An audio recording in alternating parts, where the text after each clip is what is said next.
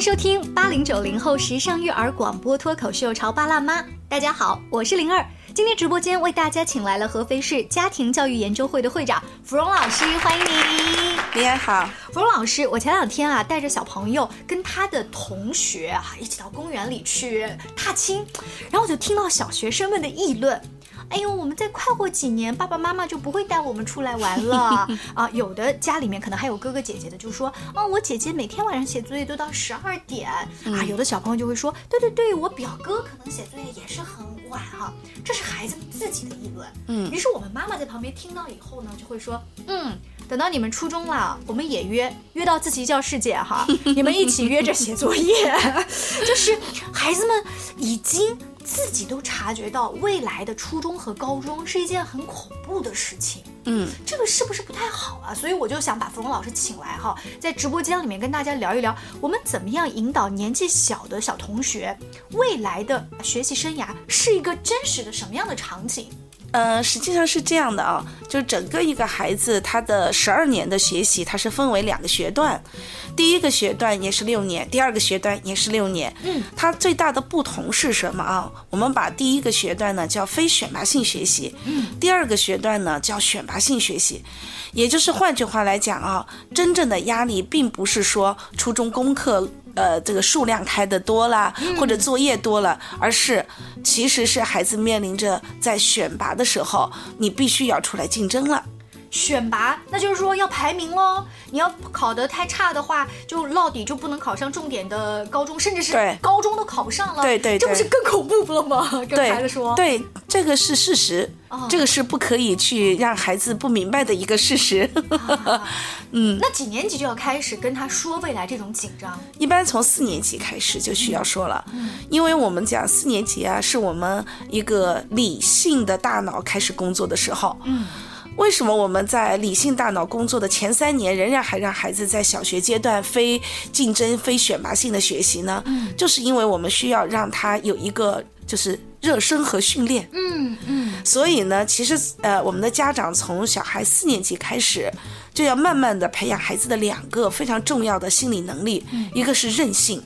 就是遇到问题啊，要越挫越勇，这个是个韧性的培养。然后第二呢，就是乐观，就是不管你。生活的状态是什么样子的，你都要寻找快乐，或者有寻找快乐的能力。看起来这两个韧性和乐观的能力都跟未来非常非常辛苦的呃这个学习阶段有关系。对，这是两个很重要的心理资本的支持。我们能举一些例子吗？比如说到高年级、初高中了，学习压力很大，韧性跟乐观怎么体现了？那好比说啊，我们现在有的呃，就是就是初中生，他面临着的学习是这样的，就是他有些科目很有把握，有些科目是没有把握的，对不对对？那么这个时候呢，他要学习自己有没有把握的那些科目，他就需要有韧性，就是你可能提升的很缓慢，哦当然，这个呢也取决于啊，孩子在他的小学阶段有没有很好的训练。比如说啊，我举个例子啊，就是有有很多的孩子，他的思维没有发展起来。就是他依然还是可能会用着那种机械刷题啊，或者是用着记忆的方式来去学习。那等到初高中，你就不可能这样学习了。嗯，你需要很多的思维的方面的高级能力，例如他从点线面，那比如一个个的知识点要串联成线，并且融会贯通形成面。那么这个时候，如果我们孩子的这种思维力不够，那可能学数理化就会比较吃力。嗯，但是没有关系，初中的知识还是比较简单的。嗯，啊，这一点家长一定要相信我啊，那个知识是简单的。哎，您说简单是不是因为你自己当年是学霸，包括你的女儿啊，也是啊被你培养的，所以你觉得那个简单呀？是简单，因为它最多它只会拐两个弯，哦，理解吗？所有的知识只会拐两个弯，而且呢，知识本身就是数理化的知识本身，它的这个就是丰富度也是不够的，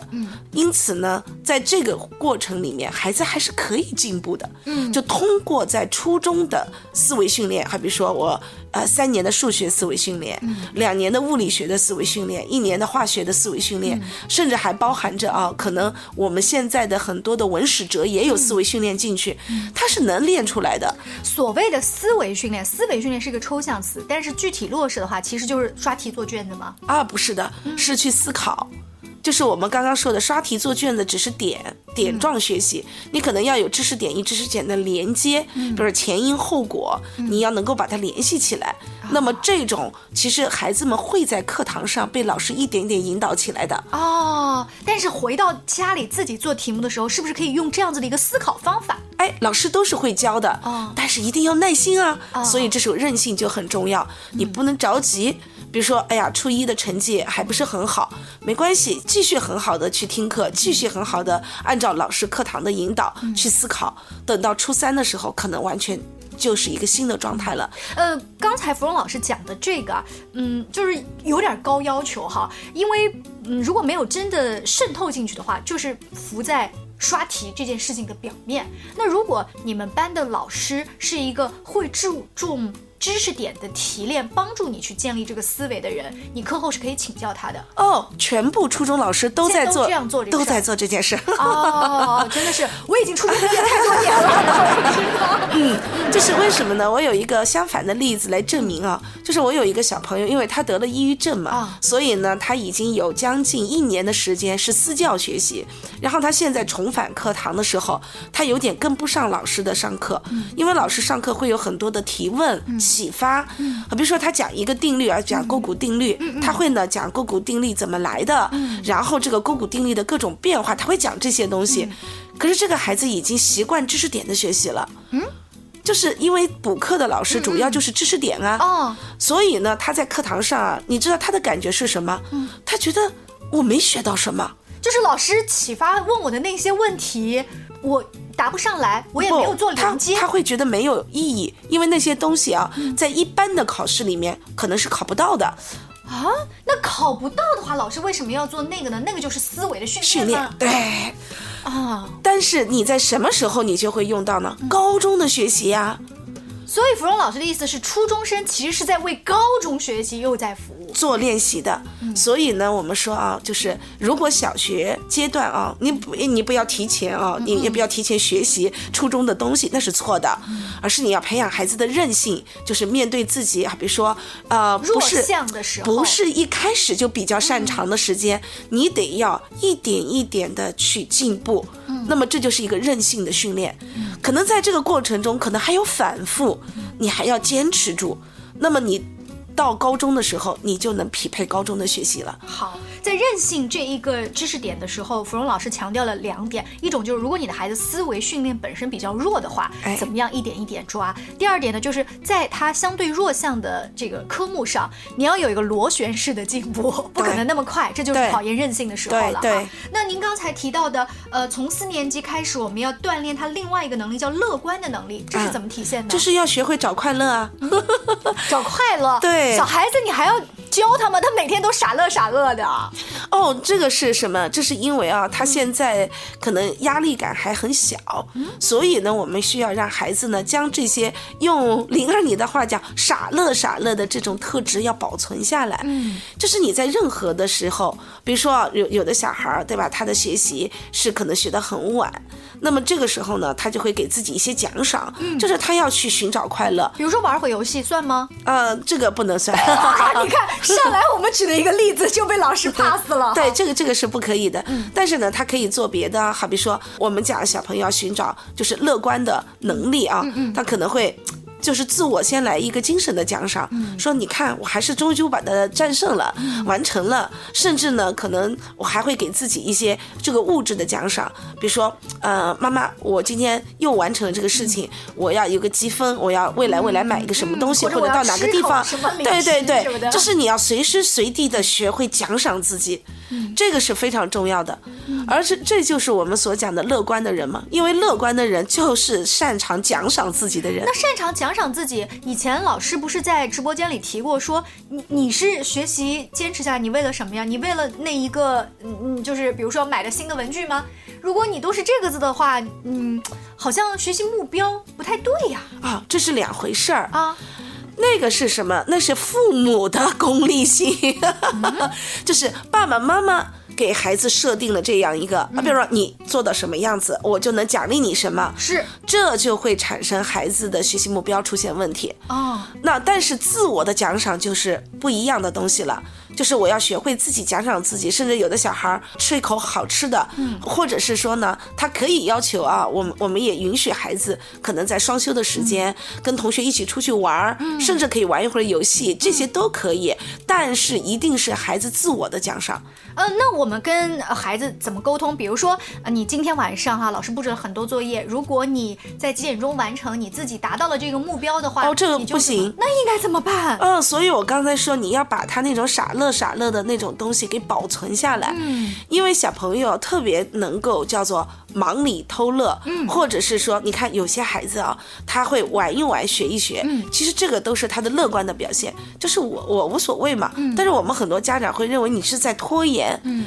那实际上我们就会跟孩子讲，哦，你这个很厉害，你看你学也学到了，玩也玩到了，那这个孩子就会觉得，哦，我在这个时候我放松一下自己是没有问题的。所以我们讲啊，在初中的学习里面，因为他每天的这个科目的压力的确比小学要高，嗯，那可能要五六点才会放学，嗯，那么在五六点放学的时候，你怎么能够就是在最忙的时候，你还能偷着一点点的快乐？比如说什么样的快乐呢？有些小孩子会讲，哎呀，妈妈，我今天跟你讲一件好玩的事儿，妈妈，我跟你讲一些我们班同学这出现的一些丑闻，嗯哦嗯，这就是小孩子的乐观的表现。就是这些东西都要在他小学阶段要帮助他去固化，以及帮助他去培养这些东西。可是我不太明白哦，如果一个孩子已经自知今天晚上学习压力很大，可能要写到十一二点钟，他还写一会玩一会，这个我们还鼓励他说你嗯，你玩也玩到了，学也学到了，这不是在变相的嗯告诉他说你可以这样嗯浪费时间吗？我们稍微休息一下，带着这个疑问，我们稍后来继续请教芙蓉老师。关于和孩子沟通呢，我是想先处理好彼此之间的情绪，然后再去搞定他具体的问题。啊我们家长经常在一起讨论，怎么样从小才能培养好他的学习习我是惯后，来通过学习才发现，孩子行为背后是有另外一种需求的。陪你一起吐槽养育熊孩子的苦，陪你一起追忆曾经自己的小世界。八零九零后时尚育儿广播脱口秀，潮爸辣妈。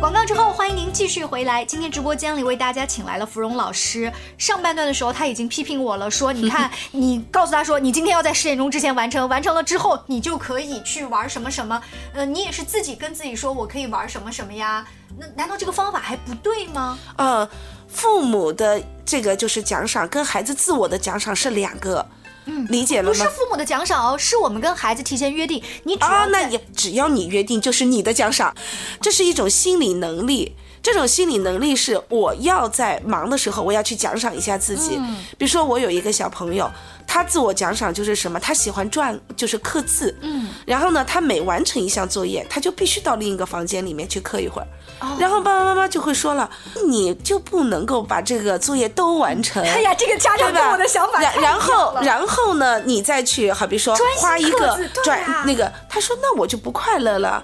那我现在刻一会儿，我就很快乐。我待会儿在写作业的时嗯候，我就很有劲啊。实际上啊，我们讲任何的一种培养，你都得符合人性的需要。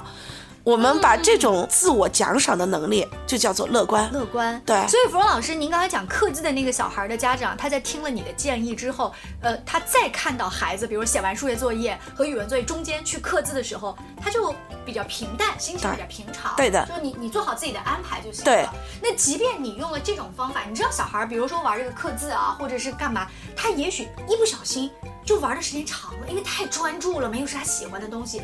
今天晚上作业又又写得很晚，那我们也不说吗？不评嗯，不用，因为我们一定要理解啊，整个的孩子为什么要在小学阶段训练这个？因为小学阶段，第一，他的作业量没有那么大；第二点，就算他没有完成，第二天有老师，来去对他进行矫正，这样他就会形成一个自我的节制，就是这些东西都必须在小学练。那我们有很多的家长呢，在他这个衔接的时候啊，他只关注孩子有没有知识的衔接，却不关注孩子有没有心理能量的衔接和自制力的衔接。我们说的这个乐观本质，它就是一个自我的节制的一种嗯能力。那那个小朋友刻完了，他不是有那个小的章面吗？是他就刻完了一面，他就去写东西去了。其实他内在是有跟自己约定时间的。啊那是因为得到了父母的尊重。因为他爸爸妈妈开始啊，就就这件事情想要让他来谈判，谈不嗯拢，找我去做裁判的，我就很赞扬小孩儿。我说你就是玩也玩到了，学也学到了，我说你好棒。嗯然后父母当时就是那种眼神看着我， 你我们小孩儿他啊好像不我来请你来帮哎忙，了。他他他算了一个账，他就把他刻字的那个时嗯间，他基本上啊，他说他写作业二十分钟，刻字也是二十分钟。嗯，那如果我们不搞刻字的那一块儿，那我们的写作业是不是就可以早点睡觉？嗯对呀吧？他他是算这个账。但是后来我就告诉他，如果没有那个二十分钟，他可能写作业的时间就是四十分钟到五十分钟。哦因为他内在的烦躁，嗯包含着啊，他这种长期枯燥的生活嗯给他产生的郁闷感，那会让他的大脑的运转变慢的。但是你跑过来给他有一个二十分钟，他自己玩一下自己想要做的东西，包括翻翻课外书啊，听听音乐啊，弹弹吉他呀，或者出去运动运动啊，跑下去打两个球啊，这些东西都是来去让他的大脑做切换的。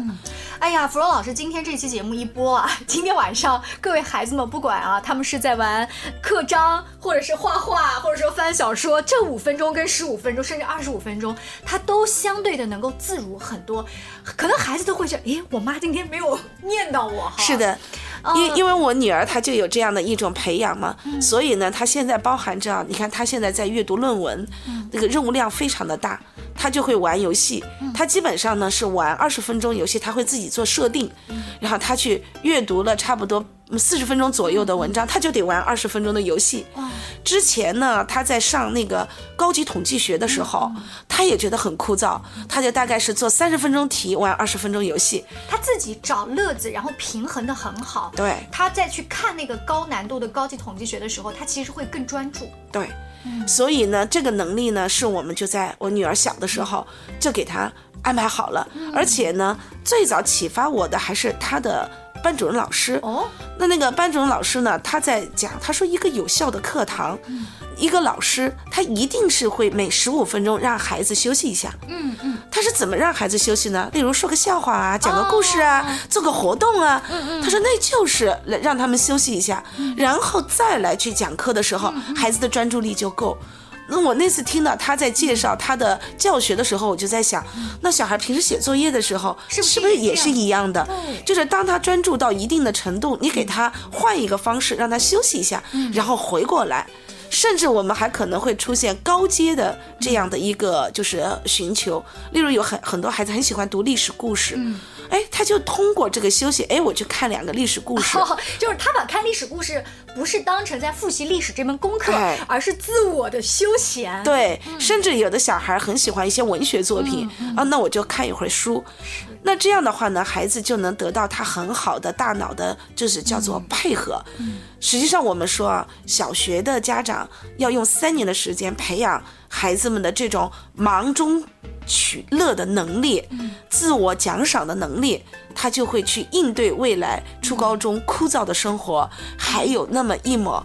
光明。是啊。本来这个话题抛出来的时候，我以为芙蓉老师会教各位家长，我们怎么样跟孩子去描绘那个初中，就比如说初中，呃，几年级的时候要开几门课，到时候你们的作业量大概是多少？你现在得呃更加高效的写作业，这样未来才不会到十二点钟。就我以为聊的是这些事实，但恰恰在芙蓉老师这些这些都不重要。对。而且您说的韧性跟乐观，恰恰是看起来家长不要做很多事儿，就是不要去打扰他玩，不要去不停的去叮嘱他怎么对就好。那我们家长就无为而治就好了嘛。也不是、啊，因为这个部分是需要我们家长去发现、肯定。也就是说，有的时候呢，我们家长在呃指导孩子的时候是喜欢找问题去纠正，但是我认为更智慧的家长是找到你做对的地方，肯定你。嗯，只要我们在孩子出现任性和乐观的时候，我们能够找到。对的地方肯定，比如说他这次没有考好，那个孩子就会给自己一个啊、呃重新制定一个学习的计划，然后说我可以重新开始。那么我们就给他一个肯定，说嗯，我们任何事情跌倒了，我们都能从那里面重新站起来。那他就会觉得哦，也许我不是一定开始就擅长。但是一段时间呢，而且有的时候家长还可以去记录一些数据，然后给他看一些比较长时间的进步，哦嗯，那么让这个孩子知道，嗯，方向是对的，嗯，那我们只要坚持做，就好像啊，我们要到达一个目的地，你总有一天能到达，嗯，这时候孩子的韧性就会被培养出来，这个家长还是要很多的作为在里面的，呃，我们刚才举的都是一些正面的、积极的，怎么样去引导孩子任性、乐观。那如果说我使用不当，吓唬了孩子，让孩子就很害怕上初中，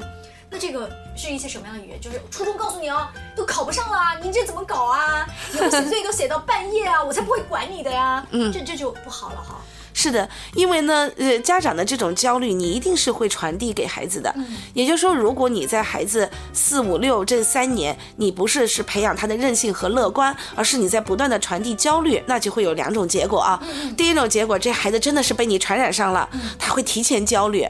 那其实，在小学没有必要那么多的焦虑放在学习上的，反而你会剥夺孩子更多丰富的发展。那我们这个就稍微具体一点，如果这个孩子被传染上了，他可能六年级的那个暑假就在提前学初中的东西。哦，他不仅仅六年级的暑假哦，现在你知道吗？现在小学四五年级都双休日都在补课啊，很多孩子都已经在补课了，补什么补？本身四五年级的还是要超前学。呃，自然是超前学啊。天哪！所以啊，很多的孩子其实是很很害怕的，嗯因为他会产生这种对知识的恐惧感，而且因为他在比较小就学习高阶的知识，他的思维又到不了，他就会产生畏难的情绪。我刚刚说的初中很简单，嗯那是因为你正常学到初中，这个台阶都是设计的非常合理的，但是你以一个小矮个子的情况下去跨那个高难度的台阶，就哎会很辛苦。对，